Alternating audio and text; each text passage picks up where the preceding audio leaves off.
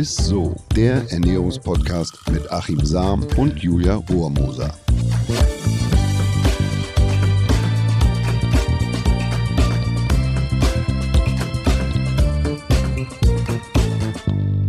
Hallo, ihr Lieben! Ihr hört Isso, den Ernährungspodcast mit unserem Lieblingsernährungswissenschaftler Achim Sam.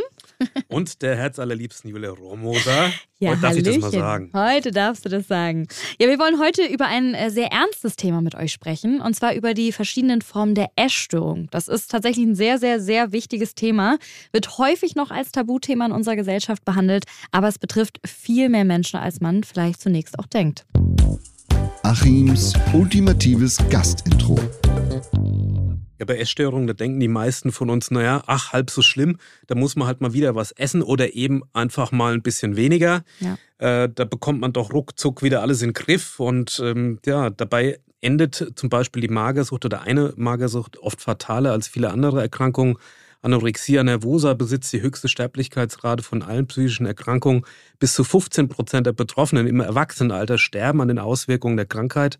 Aber seltsamerweise klingt Essstörung immer harmloser, milder, überwindbarer und gnadenloser als beispielsweise ein Herzinfarkt. Und genau Mhm. deshalb, weil es ein so wichtiges und ernstzunehmendes Thema ist, sprechen wir heute wieder mit der renommierten Ernährungspsychologin Jocelyn Reich-Soufflé. Sie ist heute wieder zu Gast. Liebe Jocelyn, schön, dass Sie heute wieder hier sind. Können Sie uns zu Beginn der Folge einen kurzen Überblick geben, welche Formen von Essstörungen es überhaupt gibt? Schönen guten Tag. Zuerst mal, Essstörungen sind tatsächlich äh, Störungen, die sich durch ein gestörtes Essverhalten äußern und, und ein gestörtes Verhalten zum Essen und auch zum eigenen Körper. Und dazu zählen tatsächlich drei Formen, und zwar die Magersucht oder Anorexia nervosa genannt, die Essbrechsucht, Bulimia nervosa genannt und Essanfälle, Binge Eating Disorder. Das sind die drei Formen. Nicht zu Essstörungen zählen Übergewicht und Fettleibigkeit.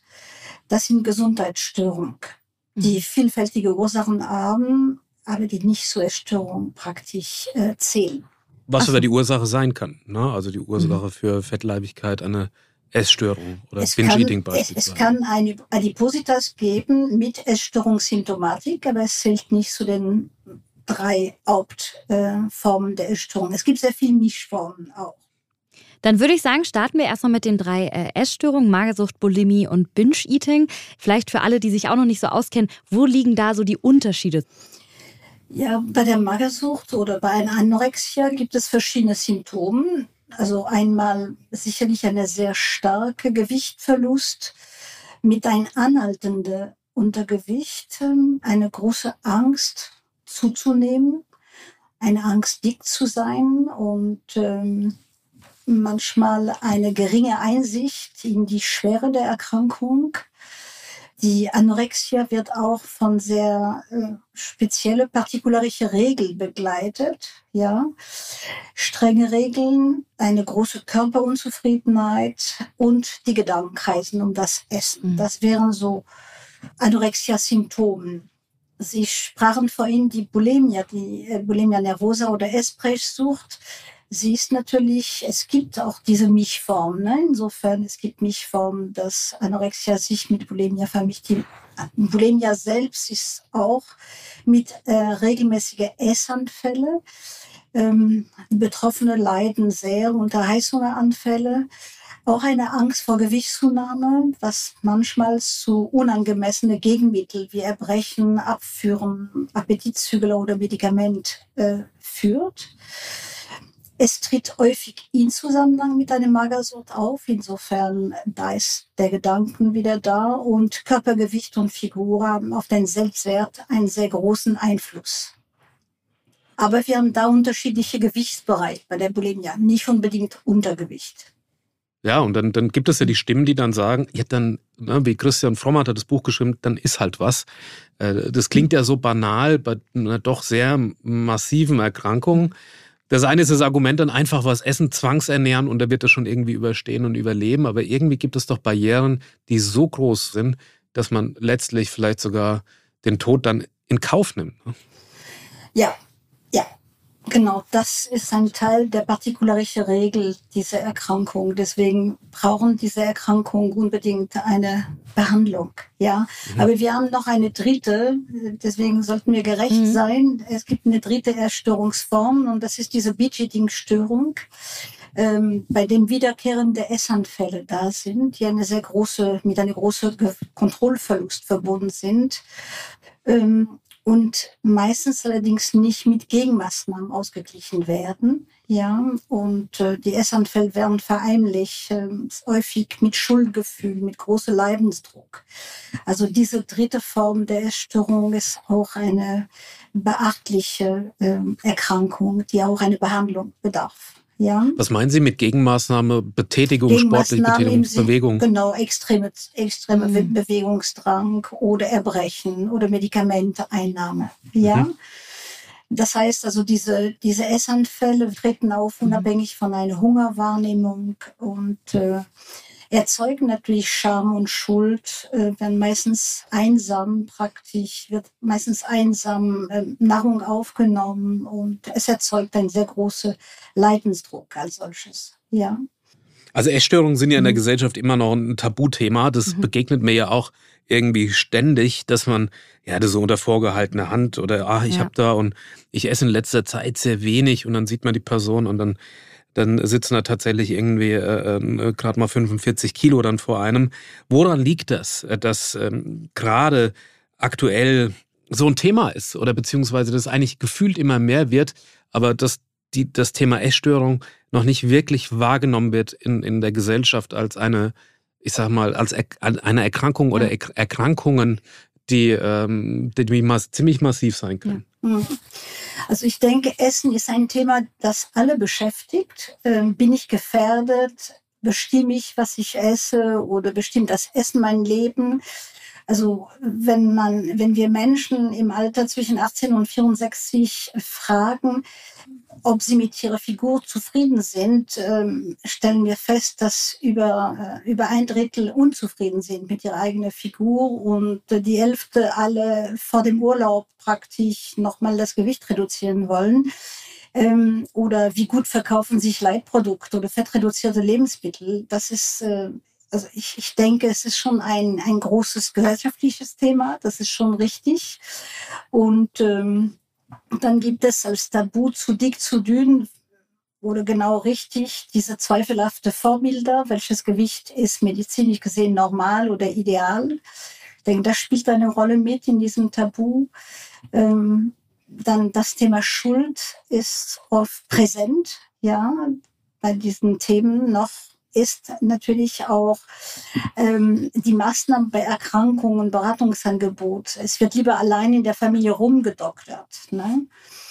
Ähm, was ich noch als Tabuthema auch äh, betrachte, ist, dass Essstörungen noch fälschlicherweise mit Frauen assoziiert werden. Betroffene Männer haben es schwer, darüber zu sprechen vor allem Heteromänner unterdrücken diese Emotionen oftmals und sie stehen schon unter einem großen Druck, diesem klassischen Mannsbild zu entsprechen. Ja, besonders bei Anorexia und Bulimia. Binge-Eating, das wird ja auch gleichzeitig mit einem Kontrollverlust, mit der hat sich nicht im Griff und der, also ich spreche da ganz, ganz offen und aus eigener Erfahrung. Also ich habe äh, ähm, ich, ich erzähle zwar viel über Ernährung, das heißt aber nicht, dass ich äh, quasi der, der, das, das Optimum bin, was das alles anbelangt. Und, und das, äh, ich habe gerade zu meiner Sporthochzeit äh, Binge-Eating war da eigentlich an der Tagesordnung. Ist jetzt seit vielen Jahren nicht mehr so, aber damals war, also ein Verzicht hat bei mir eben dann äh, sozusagen so Essanfälle ausgelöst. Aber man wird da ja auch dann, man mag ja gar nicht drüber sprechen, weil es ja es ist ja fast ein Imageverlust, wenn man das dann auch noch, wenn man es nicht nur sieht, sondern wenn man das auch noch tut, dass man drüber spricht ja, und stimmt. dann als. Aber ja, das, das ist, glaube ich, eher so ein Problem, dass man die Einordnung und die Sicht auf diese Erkrankung da manchmal so verschoben hat und so geprägt ist. Ne? Ja, ja. Und bei einer Essstörung ist die Einstellung zum Körper, zum Gewicht und zum Essen betroffen. Es ist schon, ähm, also es braucht tatsächlich ein Umfeld, das ähm, einem hilft, es zu verstehen, das einem hilft, Scham und Schuld letztes Ende zu, ja, zu überwinden, um wirklich an der Ursache zu arbeiten. Und, und was ich immer noch auch an der Gesellschaft irgendwie äh, komisch oder auch verrückt finde, ist, dass man übergewichtige Leute auch anders entgegentritt als magere Leute. Also ich habe das Gefühl, dass man ja mehr Mitleid den Magersüchtigen schenkt, als jetzt den ganz übergewichtigen Leuten. Woran kann das liegen? Richtig verstehen tue ich es nicht. Ähm, vermutlich äh, erzeugt das in uns von, von einem reinen Evolutionsehr, also eine, ein anderes Mitgefühl, wenn ich das Gefühl habe, mhm. dass jemand verhungert. Ähm, ich verstehe das nicht, aber vielleicht liegt es daran, dass, äh, dass Gewichtsstörung und Essstörung auch verwechselt werden. Das ist auch ein großes Thema ne, in unserer Gesellschaft. Ähm, ich glaube, das müssen wir natürlich auch noch gerade stellen dass äh, sehr häufig dieses Thema durcheinander gebracht wird. Ja, es gibt Gewichtsstörungen, das sind einfach mhm. organische Zustände. Ja, da hat jemand vielleicht eine Erkrankung oder Appetitlosigkeit oder ist, äh, hat eine Krebserkrankung und, äh, und das führt zu einer Dysregulation oder hat, äh, mhm. hat aufgehört, Sport zu treiben, plötzlich zugenommen oder hat eine Phase gehabt, in der wir deutlich mehr gegessen haben. Das sind Gewichtsstörungen ohne Essstörungssymptom. Ne? Und dann gibt es parallel dazu tatsächlich die Essstörung, die immer wieder mal mit starken Gewichtsschwankungen praktisch begleitet ah. werden. Ich glaube, wenn man beides ein bisschen differenziert, könnten wir sicherlich leichter eine Erkrankung behandeln. Ist es auch die Sicht auf, auf äh, ich sage jetzt mal, auf äh, Übergewicht oder auf Untergewicht? Ist es auch eine Frage der Epoche? In der wir leben. Also im Moment, wir haben alles im Überfluss.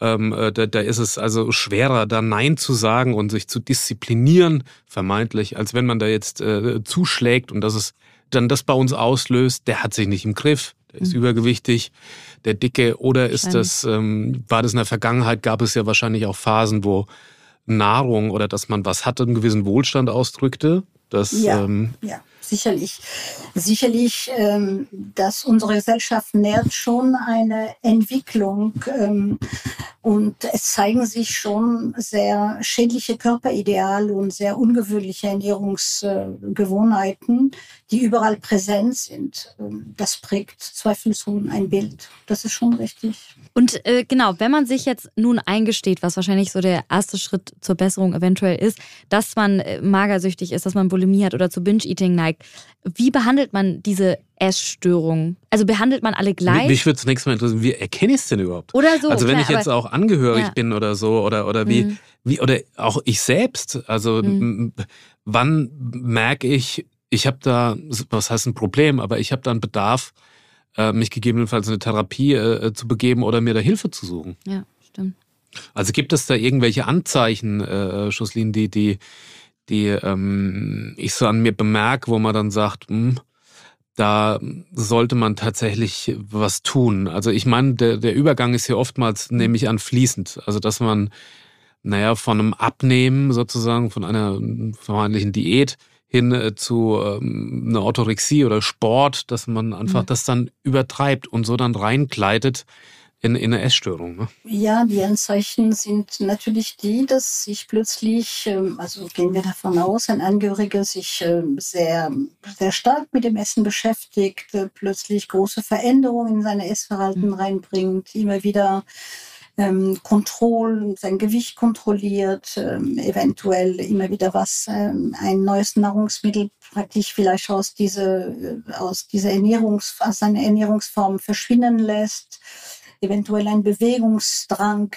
entwickelt, ja. Mhm.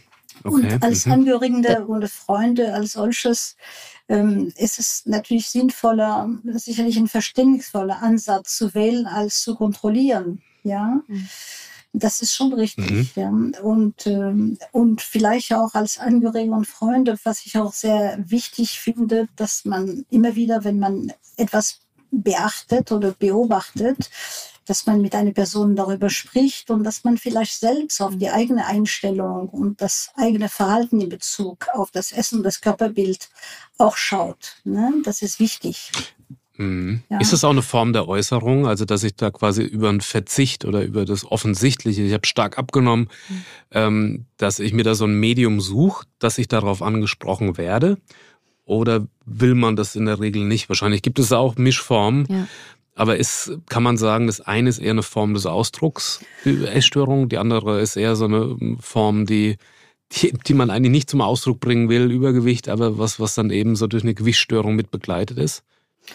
Ja, also ich denke, wir sollten da wirklich aufpassen, ähm, wenn jemand unter einer Essstörung leidet als solches, dann handelt es mhm. sich wirklich nicht um eine kleine vorübergehende, ähm, äh, sagen wir, kleine Trend oder es handelt sich nicht ja. um eine vorübergehende äh, leichte Allergie oder um eine vorübergehende Gewohnheitsänderung, sondern es ist schon mhm. eine eine große Erkrankung letztes Ende, die mhm. akute Symptome zeigen kann die das Leben bedrohen. Deswegen ähm, braucht es schon ein äh, effektive Systeme, die das äh, ja. verhelfen. Ne? Also deswegen, Aber das ist ja gleichzeitig ja. auch das Schwierige, ne? weil es da keine, wie es in der Medizin gibt, es gibt quasi die Anzeichen, es gibt die medizinische Untersuchung, die Histologie und es, dann gibt es einen Befund, eine Diagnose. Und das ist, glaube ich, da, also in dem gesamten psychologischen Bereich natürlich schwierig, da eine, auch eine Trennschärfe zu finden, wenn es denn auch so was Substanzielles ist, wie um, wenn es um die Ernährung geht? Äh, was es gibt, es gibt ähm, sehr, sehr gute Beratungsstellen. Ja, es gibt auch gute mhm. Beratungstelefone als solches, sowohl für Angehörige als für Betroffene ähm, an dem sie sich wenden können. Ja, und ähm, die Bundeszentrale mhm. für gesundheitliche Aufklärung zum Beispiel bietet ein, mhm. ein Telefon und äh, Sie können auch Ihre Postleitzahl eingeben und da werden Beratungsstelle angegeben. Sie können jederzeit Ihre Arzt konsultieren, mit Ihnen äh, darüber sprechen. Das ist richtig. Also es gibt schon mehrere Möglichkeiten, wenn man Zweifel hat, äh, für sich verschiedene Fragen zu beantworten, um einfach eine Auskunft zu bekommen und dass ich jetzt gerade meine vorübergehende Unsicherheit, die ich über veränderte mhm. Ernährungsweise äh, ausgleichen versuche oder äh, entwickle ich eine Essstörung oder bin ich vielleicht sogar schon in diese Essstörung hinein. Mhm. Ja, mhm. das ist schon richtig, ja. Ist da eine Wahrnehmung da oder kommt hm. die, äh, das kann man wahrscheinlich, ist es auch sehr individuell, genau, aber gibt es dafür genau. die verschiedenen mhm. Formen, mhm. ähm, Wahrnehmung verzögert, mhm. dauert Monate, Jahre, ähm, tritt gar nicht ein oder ist das, mhm. sieht man sich selber in einem anderen Bild vielleicht? Ja, also bei ähm, sobald das Körpergewicht äh, sehr tief nach unten sinkt, ähm, kann es natürlich schon passieren, dass äh, die Einsicht natürlich sich verändert, ja, und äh, mhm. dass die, die Angst tatsächlich, also es ist wie eine Phobie, ja, fett zu werden, die mhm. Angst praktisch zuzunehmen, dazu führt, dass man eher in diesem System verbleiben möchte, als eine Änderung vorzunehmen. Ähm, es braucht schon eine, also eine Erkrankung, die auftritt, braucht schon besondere Beachtung. Ne? Und es wird sehr viel Zeit brauchen, zweifelsohne.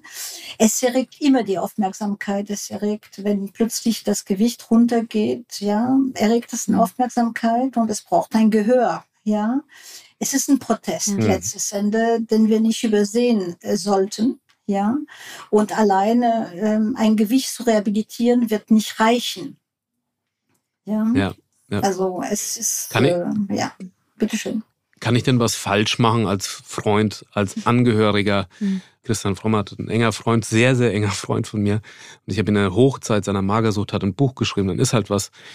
Und ich habe ähm, zu ihm auch mal gesagt, Mensch, Christian, du siehst viel besser aus. Und das war gerade der größte Fehler, den ich machen oh. konnte, weil dieses, du siehst besser aus, bei ihm sofort ausgelöst hat oder die Assoziation stattfand.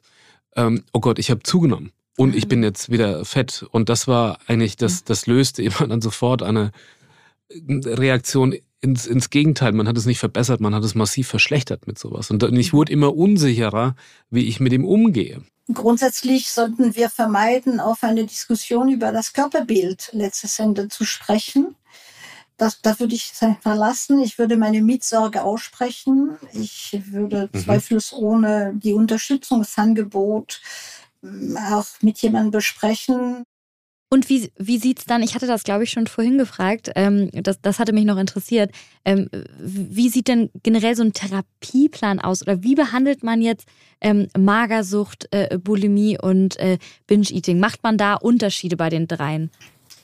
Also grundsätzlich gesehen, äh, bei der Behandlung wird man zuerst mal schauen, handelt es sich um eine, eine Notsituation? Ist das Leben wirklich bedroht? Ne? Dann braucht es ein mhm. Rettungssystem und Notfall Medizin praktisch. Das heißt, es wird eine Klinik hm. sein. Ja. Und wenn das Überleben erstmal gesichert ist, dann äh, wird es ein psychodynamisches äh, Verstehen praktisch gebraucht werden. Mhm. Das heißt, äh, man wird äh, die Person helfen, sich zu verstehen und auch den familiären Hintergrund. Und, ähm, und dann wird man auch denjenigen helfen, praktisch die Beziehungsmuster äh, aufzulösen oder entspannter damit leben zu können, die immer wieder zu diesem Symptom führt.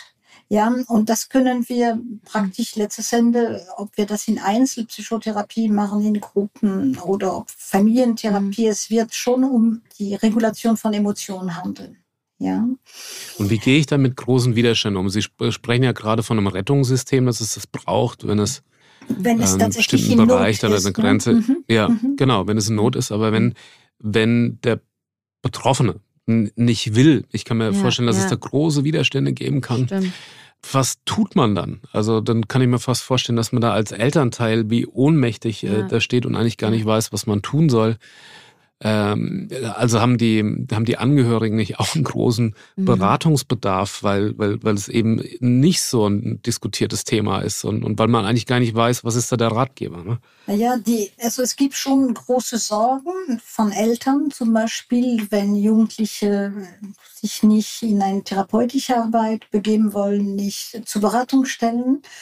Es ist verständlich, dass natürlich Eltern Angst haben. Es ist äh, allerdings ist Häufig ist es so, dass Eltern das die körperliche Symptom abgeklärt haben möchten. Auch das ist richtig, aber eine, mhm. eine psychosomatische Erkrankung braucht eine, eine andere Beachtung. Ja, das heißt also, mhm. die Eltern werden auch eine Begleitung brauchen, weil diese Aufmerksamkeit, die natürlich eine Essstörung erregt, ja, wird, äh, da werden sie eine große Begleitung brauchen, um praktisch äh, zu erfahren, dass es eine Botschaft gibt in dieser Erkrankung. Ja. Ah, okay. Mhm. Genau. Okay. Und äh, eine Botschaft, die ist, äh, die sich lohnt, verstanden zu werden, sagen wir mal so. Ja, und der Regisseur dieser Erstörung ist die Psyche, ja. Und wir werden natürlich Fachleute brauchen, um gemeinsam diese Botschaft zu verstehen. Ne? Was wollen die Symptome erzählen und zu wem, mhm. ja? Und äh, es geht darum, mhm. nicht wegschauen, sondern hinschauen, ja. Also ich habe in, in, während meines Studiums in Bad Bramstedt mal so eine kleine Hospitanz gemacht. Äh, das ist eine Psychosomatik hier im, im Hamburger Raum. Und äh, da wurde mir gesagt damals, dass äh, man gemeinsam, also therapiert, das heißt also quasi, wenn jemand an Binge-Eating leidet und dann noch eine Gewichtsstörung, also stark übergewichtig ist, oder adipös, krankhaft übergewichtig, und äh, Anorexia.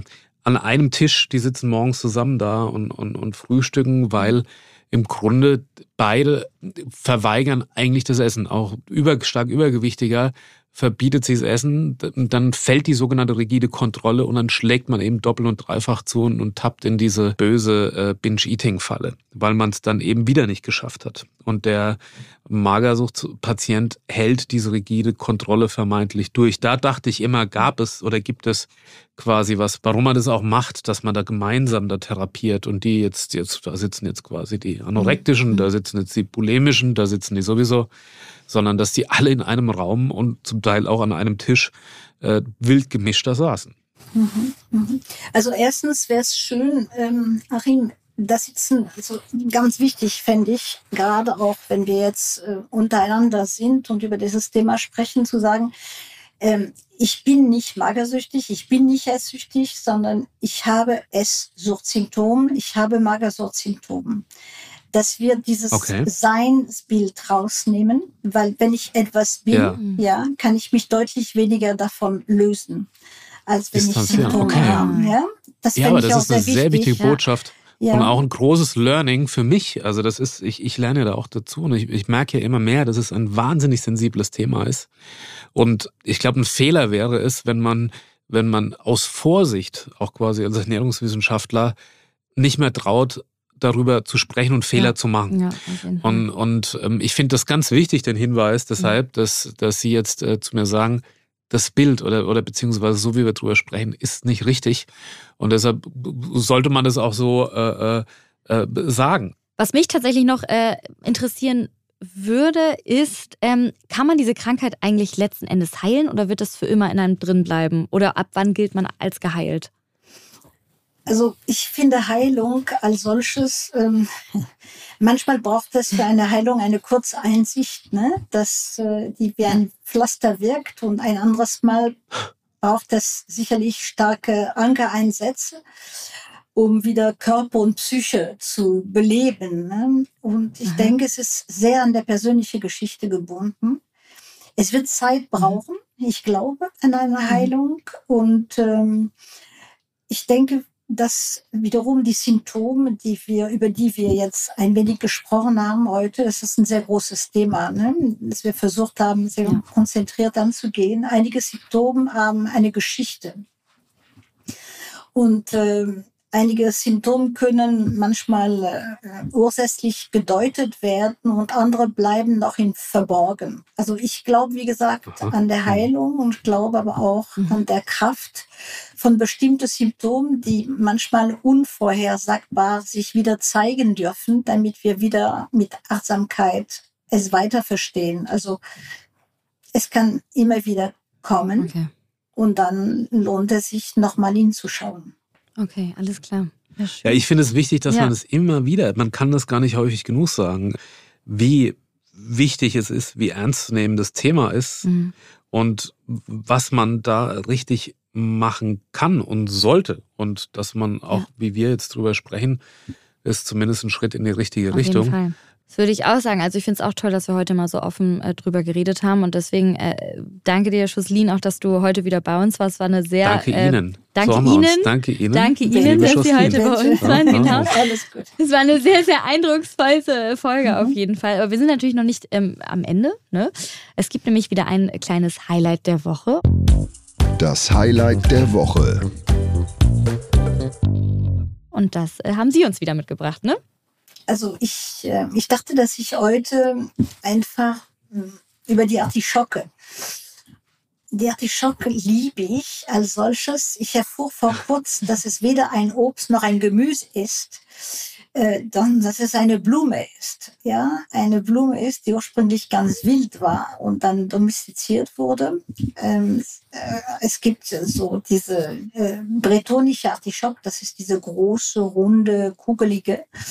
Und ähm, dann gibt es auch diese Provence-Artischock, die kleine Violett, aber ich mag gern die große. Schon die kugelige. Formbeschreibung ist Ja. mir sehr, Ganz toll. sehr sympathisch mit kugelig und rund. die sich, das äh, mag die ich sich ja. peu à peu entblättert, ja, wenn man sie praktisch, man muss sie kochen und dann nimmt man Blatt für Blatt und kann man diese Blattzulsel mit einer kleinen Vinaigrette oder mit einer kleinen Sauce Moutarde und äh, dann entdeckt man plötzlich das Herz der Artischocken und das Herz der Artischocken mit ein bisschen Soße zubereitet, kann man daraus ein kleine Artischocken-Kaviar machen und es dann auf ein geröstetes Brot machen. Also das, ich würde sagen, das ist ein Gemüse. Es macht richtig Spaß, wenn man es gemeinsam isst. Ja, man verbringt viel Zeit um einen Artischocken. Ja, Das ist kein Highlight und Lieblingsfilm, das ist ja Kunst, was da irgendwie beschrieben wird. Es Ich freue mich Kunst, auf ja. dieses Wochenhighlight von Ihnen, weil es, das Ja. war eine Conté beim letzten Mal. Ne? Das und, und jetzt, und das war ja. auch schon.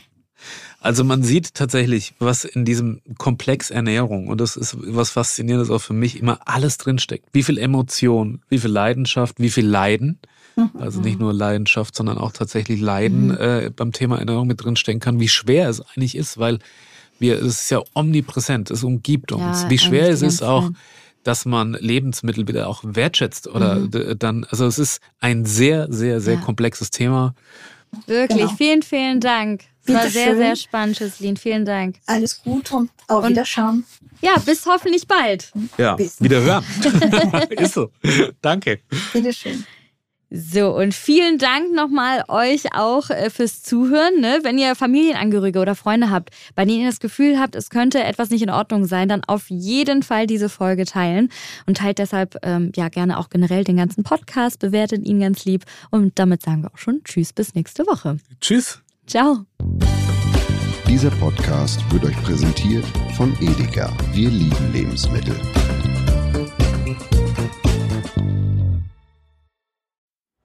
Es folgt eine Podcast-Empfehlung. Lou, bist du bereit? Ich bin sowas von ready. Are you ready? Herzlich willkommen bei Cheers, dem Weinpodcast mit Lou. Das bin ich, studierte Weinexpertin, Weinwirtschaftlerin und Weinbloggerin. Und ich bin Jonas. Ich bin hier, um Lou eine Menge Fragen zu stellen, denn wir sprechen in diesem Podcast über Wein, über Spannendes und eigentlich alles, was man wissen muss. Egal, ob man Weinanfänger ist oder fortgeschritten, dieser Podcast ist für alle bestens geeignet, die Bock auf Wein haben. Ja, welcher Wein passt zu welchem Essen? Warum ist Säure im Wein eigentlich so wichtig? Und wie kommen die Aromen in euren Wein rein? Und warum spuckt Lou nach dem Probieren immer wieder alles aus? In kurzen und knackigen Episoden gibt es genau auf diese Fragen die passende Antwort. Und ab und an gibt's auch noch Gäste. Und wenn ihr Fragen habt, dann schreibt sie uns an cheers.edeka.de. Jeden Montag gibt's eine neue Folge, überall da, wo es Podcasts gibt. Und ich würde sagen, Cheers! Cheers!